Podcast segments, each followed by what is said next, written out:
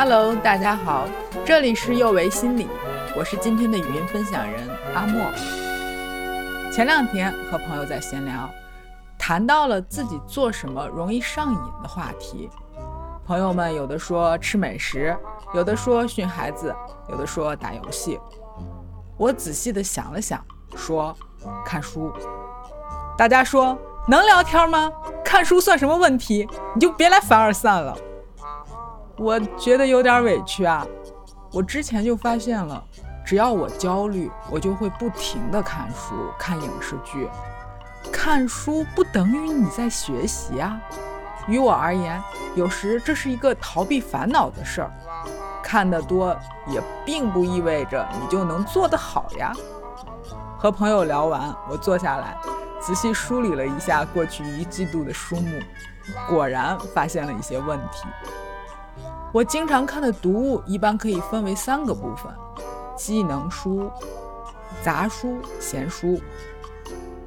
前一个的目的很明确，比如我案头放的各类专业书籍，大多都和我正在做的工作有关，经常翻阅，常看常新。杂书呢，就像它的名字。包括了哲学、宗教、艺术、文学、设计等等等等，我自己感兴趣的东西。我觉得这类书对于人的自我提升，长期来看是有帮助的。但是对于书的品质要求比较高。我还有一个类目叫闲书，这里就包括了小说、漫画、杂志以及其他可有可无的读物。我这一季度读闲杂书的量超过了其他类。我手边有一本打开的《游戏空间》，这是一本心理学专业书，书签加在一百七十六页，它有三百六十二页，十二月买的，也就是说拿到书三四个月了，每天来来回回，到现在连第一遍都没有看完，想想都觉得汗颜。在工作后还能保持阅读习惯，对于一些人来说是一件奢侈的事，而对于从事心理咨询工作的咨询师来说，看书学习本身就是工作的一部分。一定程度上而言，我浪费了自己的学习时间，我在用读书的安逸来抵抗其他事带来的不舒服。想到这一点后。我觉得我自己都没有办法反驳。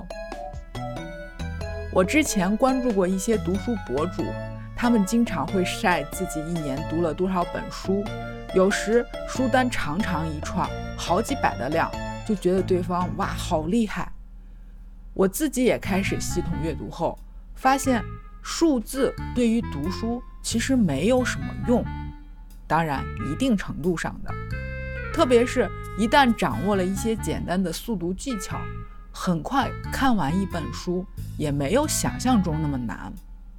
读书如果只追求量，其实是为了一种自我满足感，常常沦为为了读书而读书，以读书开始，以读书结束，这好像不是我们读书的目的。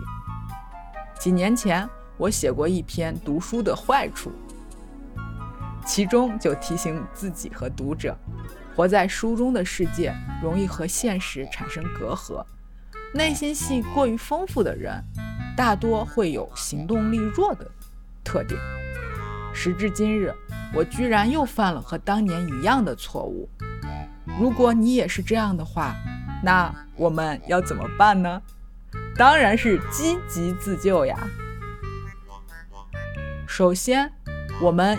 依然强调，看书看好书是一件值得鼓励的事，但是在看书前要问一问自己，为什么要看这本书？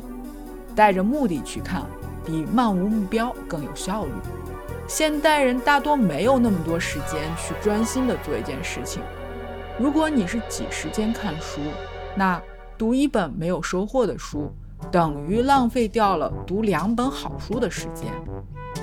第二，警惕自己的只学不干。我及我遇到的很多人都有过一些思维的误区，比如我们会想，先准备好了再战斗，先提升技能，为来日的竞争做准备。这句话看上去好像很厉害，但不值得深究。读书学习的阶段，有时候会让人产生已经付诸行动的错觉。我们学习的每一样东西，要真的掌握它，最快的途径是使用。就像学游泳，看一万遍书，不如下水扑腾扑腾。这种看似自我启发的学习，很容易被只学不干控制。别总让自己在准备阶段。说到这儿，我突然想起韩寒在《告白与告别》中说：“这个世界上没有永远的百分之一百准备好的事情，最充分的准备，往往意味着你错过了一切。”第三，别迷失在逃避中。我们往往没有意识到自己有一些负面情绪，转而把它变成了一些行动。而有些行动呢，看上去是积极的。那些焦虑的时候使劲儿工作学习的人，比抽烟喝酒打牌的人更容易忽视自己的问题。如果你发现自己最近在什么事上上瘾，却找不到原因，不妨停一停，检查一下自己的生活和情绪，看看是不是有什么困扰。处理情绪问题，再继续更好的行动。别用努力骗自己。看书多并不意味着过得好。即使你的努力有时会让你得到令人羡慕的成绩，但如果那不是你真的想要的，你依然不会有成就感。好了，今天就到这里。